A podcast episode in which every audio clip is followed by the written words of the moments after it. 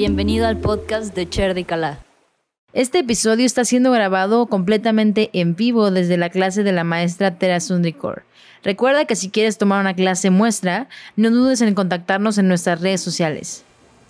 Hoy vamos a platicar de un tema importante, eh, de un tema eh, en el que tendríamos que tener nuestra atención para poder transformar algunas cosas y hoy vamos a platicar sobre los hábitos Em, recuerda que hemos platicado en otras clases que cuando no estamos presentes y conscientes, lo que guía nuestra vida son nuestros hábitos.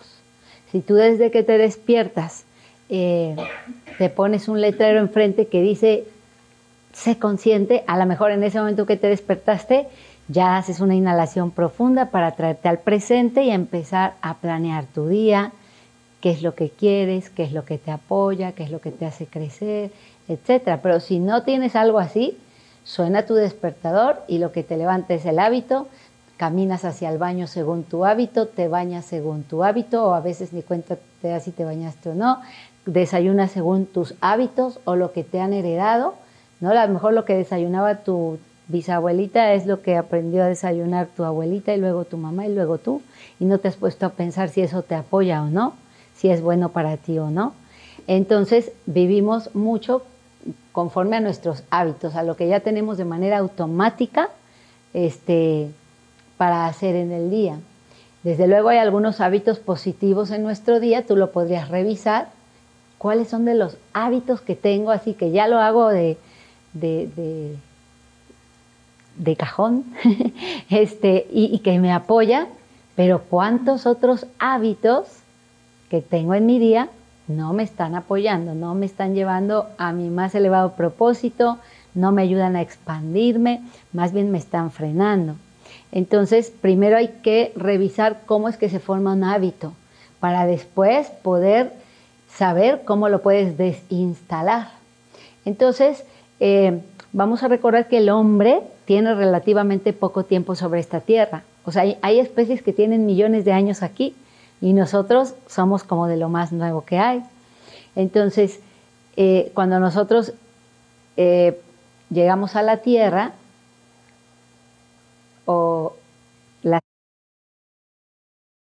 o las especies se fueron desarrollando hasta que se formó el ser humano, según la que sea tu creencia de esto, pero lo cierto es que estábamos bajo las inclemencias de la naturaleza, bajo el peligro de los depredadores y lo hemos hablado en otras clases, estamos ahí en una seria desventaja porque hay depredadores que tienen vista nocturna, garras, trepan, corren rápido, este, saben hacer así como muchas cosas y nosotros como que estábamos ahí en una desventaja, pero tenemos la ventaja de ser seres muy inteligentes. Entonces, una de las cosas que nos llevó a sobrevivir en ese ambiente hostil, porque solo salir de la caverna era muy estresante. De hecho, hasta estar adentro, porque había muchos depredadores, había serpientes, lobos, jaguares, leones, ¿verdad?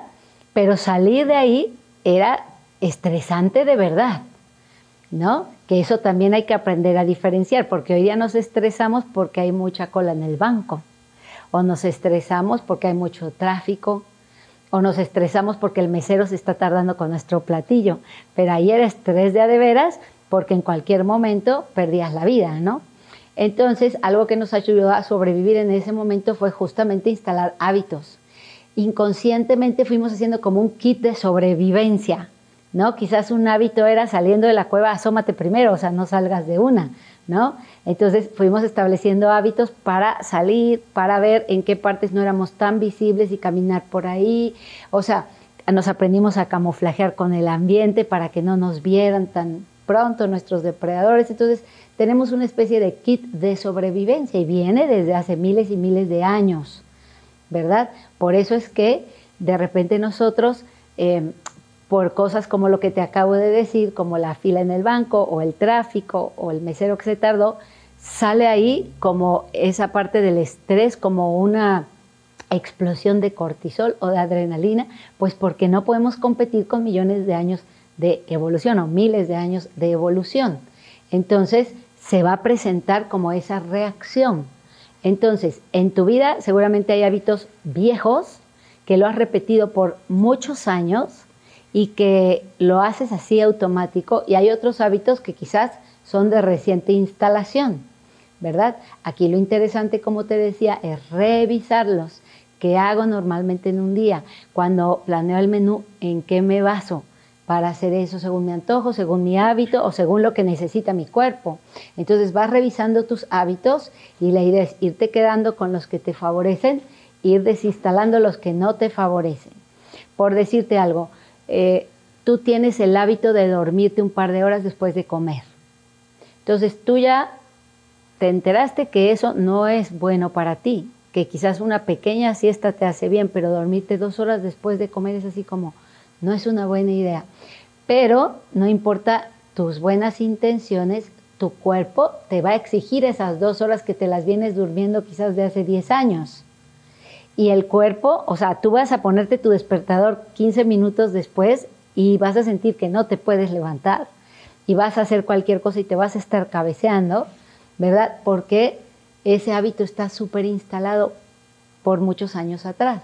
Desde luego, entre más años tengas haciendo algo, más instalado está el hábito, porque en tu cerebro hay como un camino que ya está establecido para ese hábito. Por ponerte un ejemplo, lavarte los dientes. Esto te lo enseñaron desde que eras muy bebecito, ya te decían del cepillo de dientes, ¿no? Desde que te salieron los dientes.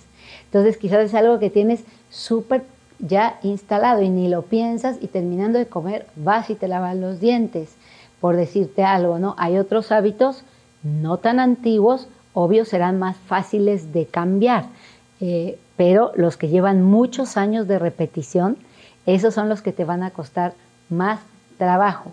Entonces, tenemos una capacidad que se llama neuroplasticidad, eso quiere decir, sí puedes cambiar tus hábitos, pero tienes que saber que vas a requerir mucha fuerza y mucha energía, porque se trata de cómo... Eh, reprogramar tu cerebro y eso requiere de mucha energía y de mucha fuerza.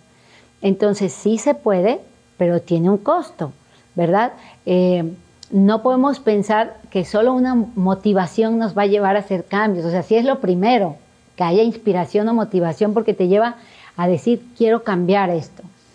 Pero de ahí necesitas que repetirlo y repetir y repetir ese hábito nuevo que quieres crear para que se instale en ti y que, entonces ya lo puedas hacer. Al principio, por muy buenas intenciones que tienes, no te sale. Por ejemplo, yo recién me, me, puse como el reto de no usar más desechables. Por tanto, siempre ando con una bolsita, con un plato, un vaso y unos cubiertos, un popote metálico y todo. Entonces, yo me enojaba mucho de llegar así a comprarme algo y no llevaba el vaso. Se me había olvidado porque no era un hábito que tenía. Y entonces yo decía, puede ser que se me olvide traer mis morrales, ¿no? O traer mis cosas. Y hasta que un día dije, pues si no los traigo, no me lo como. O sea, porque no voy a generar basura. Y entonces ya llegaba yo y se me antojaba yo, ay, los vasos, pero hasta me enojaba así. O llegaba así a Carrizal que me gusta y mi coco, no traigo el popote y así toda escurriéndome el agua. ¿no? Entonces, pero hoy ya es un hábito. Hoy no me cuesta ningún trabajo porque ya lo hice tantas veces que ahora es así junto con el traje de baño va al morral con todo eso, ¿verdad? Entonces se trata de instalar el hábito, ¿verdad? Eh, yo varias veces en mi vida dije, voy a hacer chapa, ¿no? La repetición, cuando meditas, pero pasando tu rosario. y no podía. Y lo hacía tres días y después dejaba la yapa y otra vez, no, ya la voy a hacer la de la yapa. Y total me iba de viaje y la yapa se quedaba aquí, ¿no? Entonces no lo hacía. Entonces, hasta que viene, como en mi caso, que me inspiró mucho el Swami que estuvo, y entonces yo le dije, yo me prometo que desde hoy ni un día va a pasar que no haga que sea una ronda de yapa. Y entonces ya la yapa va en mi bolsa y a donde voy va la, pero porque ya va ciertos días, ya claro, y van poquitos, pero en la medida que más días lo haga y lo haga y lo haga, va a poder ser lo que sea, pero a donde vaya la voy a llevar porque ya es un hábito, ¿no? El de pasar a eso. Entonces, sí se puede, pero requiere de tu atención, requiere de tu fuerza, requiere de que aproveches tus flashazos de conciencia porque esto no ocurre todos los días. Hay días así que estás hasta como adormilado y como que no tienes ni ganas, ni energía, ni nada de cambiar nada. De hecho, hay mucha gente que dice algo así como, yo, yo así soy. Pues ya ves, ¿para qué me invitas si ya me conoces? ¿No? Cosas como eso. En vez de decir, esto no me está funcionando, que lo quiero transformar, ¿no? Eh, si somos bien honestos, tenemos que conectar con esas cosas que hacemos que no nos ayudan, así como con tales cosas que suceden, me enojo, ya tengo esa programación. Si comentan esto, yo me enojo. O si ofenden a mi equipo de fútbol, me enojo. O a mi político favorito y me enojo. Entonces, ¿eso me funciona en la vida o no? Entonces ya no lo voy a hacer. En vez de enojarme, voy a respirar profundo, voy a repetir mantras, voy, pero lo tienes que repetir y repetir. Entonces, eh, un, psicólogo que escuchaba yo hace unos días dice que hay, que, hay 10 hábitos que te bajan la frecuencia vibratoria, energética, o sea, te, te quitan energía y que son muy comunes, que él tiene así como miles de pacientes y que de ahí él ha hecho como esta lista de 10. Entonces te los voy a decir para ver si acaso alguno de esos está en ti y dices, hoy quiero cambiarlo. Te digo, cuando venga el flashazo de conciencia de que digas, sí quiero, o sea, ya vi que tengo que hacer algo distinto, ya me di cuenta que esto no me está funcionando en la vida y no porque no le funcione a los demás que sea celosa, por ejemplo, sino que a ti no te funciona, porque tú sufres con eso. A la que se le derrama la bilis es a ti, la que se queda atorada ahí eres tú. Entonces se trata de decir, si esto no me apoya, lo voy a cambiar, ¿verdad? Entonces, entre estos 10 hábitos, uno es que no te tomes todo tan personal. Esto está en el librito este de los cuatro acuerdos. Eh, buenísimo libro que todos tendríamos que tener a la mano como para consultarlo, pero dice, no te tomes todo tan personal, a veces nos sentimos como el, centro del universo y que todo está pasando por mí. Y entonces, si pasó mi vecino y no me saludó, ¿qué estoy haciendo? ¿Qué pasa? ¿Qué le he hecho? No sé qué, te angustias. Tal vez iba muy apurado a su trabajo y ni te pela y ni nada tiene que ver contigo, ¿no? Entonces, es como no tomármelo personal, este... Eh, a veces de verdad todos nos echamos la culpa de todo lo que pasa, somos nosotros es que a lo mejor yo hice algo mal y por eso se enojaron o se sintieron, o mi jefe, o ya no me llaman, o ya no sé qué. Entonces es así como permitirnos eh, soltar esa idea y que no siempre todo recae en nosotros, ¿no? Eh, eso te quita muchísima energía, ¿no? Si todo crees que es tu responsabilidad, pues imagínate las mochilas que te andas cargando. El número dos es que te aferras o al pasado o vives en el futuro. Eso te quita mucha energía también porque en estos dos espacios no puedes hacer absolutamente nada. O sea, estás en el pasado y estás con la tristeza y, todo, la añoranza y ¿qué puedes hacer? Nada, no puedes volver allá y cambiar nada. Si estás en el futuro estás lleno de ansiedad, pero tampoco puedes ir allá a hacer nada. Entonces, algo que te da mucha energía es estar en el presente, que es el único momento en el que puedes hacer algo, transformar algo.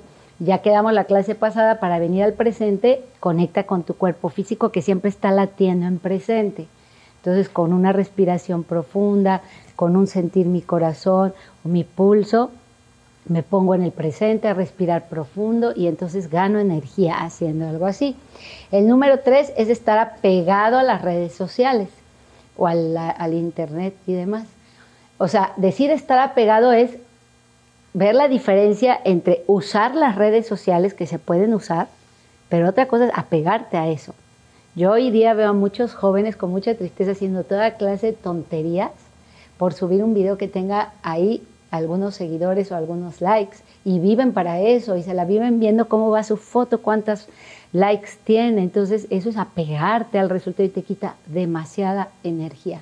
Puedes usarlas con un límite de tiempo para lo que es y después salirte de ahí cuando sabes que es el indicador número uno a la depresión, no estés ahí, a menos que te quieras deprimir, ¿no? Entonces, eso. Luego, estar eh, constantemente estresados, cuando estamos constantemente estresados y la gente lo dice, es que ando súper estresada. Ya desde que oyes la palabra, como que algo ya te cansa, ¿no? Y es que estar estresado es muy feo, porque es como si tú te llenas de energía y como si fueras un globo con un hoyo, por más energía que le metes, le está saliendo y saliendo y saliendo. Cada que estás estresado tienes esas dosis de cortisol y entonces no permites que otros transmisores como la dopamina, estén en tu vida que te dan bienestar. Entonces, la palabra estrés ahí quítala de tu vocabulario. A lo mejor de hoy tengo varias cosas que hacer o algo así, pero irte desapegando como de esa idea de estar estresado. Eh, el 5 es eh, dormir de más, levantarte tarde. A veces creemos que dormir mucho nos hace bien porque es así como, ay, ahora sí descansé. Pero si tú te observas, cuando te levantas muy tarde, lejos de levantarte con mucha energía, te despiertas más cansado, más como abotagado, como sin energía, te robó la energía. O sea, dormir con el sol encima, en vez de darte energía, te la quita. Entonces, dormir 6 y 8, entre 6 y 8 es fenomenal para ti. Si tú te levantas tarde, vas a restarte energía. Y esas son de las más comunes, ¿no? Ser dramáticos es otra cosa que nos quita mucha energía, porque ser dramáticos consiste en que estamos siempre viendo lo negativo de nuestra vida. O sea, en vez de agradecer por todo lo bueno que tenemos, estamos viendo el detalle y estamos dramatizando ahí y, este, lo hacemos enorme, ¿no? Quienes estamos en la frecuencia del, drama, a lo mejor ya después de que hiciste todo el drama y todo, ya después dices, ah, ni era la gran cosa por lo que estoy haciendo esto, ¿no? Y ya te agotaste tú y a otros que se hayan dejado, ¿no? Entonces, tener cuidado con, esto. Eh, comer mal, por supuesto, te resta energía, salud. La comida rápida no tiene energía prana, está muerta, o sea, no está viva. Por tanto, no te da energía. Te quita porque te, tienes que digerirla, pero no te aporta nada. Entonces, es natural que después de comer eso te sientas cansado. Cuando comes frutas eh, orgánicas, este, chía, no sé qué, te sientes así con vitalidad. se lleva poca energía en la digestión y te aporta mucha energía en sí, las semillas, frutas y demás. Entonces, este también hay que poner atención. La que sigue es quejarte por todo, porque también te aleja de la gratitud. Si tú te quejas constantemente de las cosas, es porque estás alejado de algo que te hace vibrar en alta frecuencia, que es la gratitud. Entonces, si te descubres quejándote, a lo mejor recapitula y enseguida enfócate en algo que tengas para agradecer. Y ahí cambias la frecuencia y te elevas. Eh, el número nueve es pensar demasiado y sentir poco. Cuando vives aquí, aquí, aquí, aquí, se te va la energía. Cuando vives más desde aquí, desde sentir cada cosa que pasa, entonces tu frecuencia vibratoria aumenta. Entonces, menos pensar, más sentir. Y el último es chismear. Este, chismear es, te lleva como, o sea, de verdad, a una pérdida total de energía, a estar pendiente de la vida de los demás, lo cual le quita atención a que veas tu propia vida y te afines. Entonces, esa es una manera, pues, de, de regalar tu energía. Cuando tú te reúnes con otras personas, quizás hablar mal de otras, es así como, de verdad, es una mala inversión, porque no te va a llenar el corazón, te vas a salir de ahí quizá envidiando a unos, porque cuando estás pendiente de los demás te pasan cosas que, que no son lindas, ¿no? Entonces, esos son como los hábitos más comunes que nos quitan energía, pero en contrapartida con eso hay, hay, o sea, para lograr que buenos hábitos se instalen, es fácil relativamente, pero por lo menos quédatelo aquí, es la repetición. No hay de otra. Repetirlo, repetirlo, repetirlo. Si tienes tristeza o ansiedad, no importa qué tan bueno sea tu psicólogo, qué tan buena esté la clase de yoga si no vienes. Tienes que repetir, repetir, repetir. ¿Sale? Y los días que no hay clase, en tu casa, aunque sea unos minutos, pero repite, repite, repite. Y se vuelve el yoga parte de tu vida. Vengas o no vengas a clases, pero ya es parte de tu vida. Entonces, la repetición. Dos es con intención. Por eso yo te platico de qué se trata la crilla, para que cuando la estás haciendo y estás sudando y te está costando, pero dices, voy a acabar encantadoramente hermosa, que es la crilla de hoy, o encantadoramente hermoso, y así se trata la crilla de hoy. Entonces dices, sí le doy, porque yo sí quiero estar en la proyección de encantadoramente hermosa, ¿no? Entonces, cuando va una intención, va mucha fuerza. Entonces, ¿sabes para qué es? Por ejemplo, te digo de los ejercicios, este es para el nervio ciático y dices, ay, lo que estoy necesitando, ¿no? O para la tiroides, ay, lo hago con más ganas, sí es cierto, estoy sintiéndolo. Entonces, ahí va más energía positiva. Entonces, repetición, intención Y después estar presente, porque si no estás presente ni te enteras de nada de lo que pasa con tu vida. Nada. Es como un robot que nada más va por los hábitos y ni se entera qué está pasando. Entonces, estar presente es clave también. Después, creer que puedes. Te digo, si tú dices, pues es que ya soy así, yo soy muy celosa y desde chiquita era celosa, pues sí, pues cámbialo porque no te está ayudando en nada, ¿no? Entonces, creer que puedes, convencerte de que puedo, bueno, sí era desde chiquita, pero hoy ya a los 50 me cansé y ahora quiero hacer algo distinto, ¿no? Entonces, poner la fuerza ahí y finalmente fortalece tu voluntad porque aunque quieras, aunque tengas buenas intenciones, si no hay fuerza de voluntad no tienes nada en la vida. Fuerza de voluntad es cuando afinas tu ombligo, cuando haces abdominales, cuando hacemos aquí en, yoga muchos ejercicios para fortalecer esa área. Ahí está la fuerza de voluntad. Si esto está flojo, por mucho que digas mañana me levanto a correr, no vas a ir. O vas a ir tres días y luego lo vas a dejar. Cuando esto está bien afinado, entonces tú dices, voy, y está lloviendo más, voy, está lloviendo, me pongo un impermeable y voy, porque esto está fuerte. ¿ok? Entonces, eh, eso te va a ayudar para instalar nuevos hábitos, para eh, instalar hábitos que te lleven a la expansión, a la alegría, a la felicidad, al servicio a los demás y tu vida sea más linda.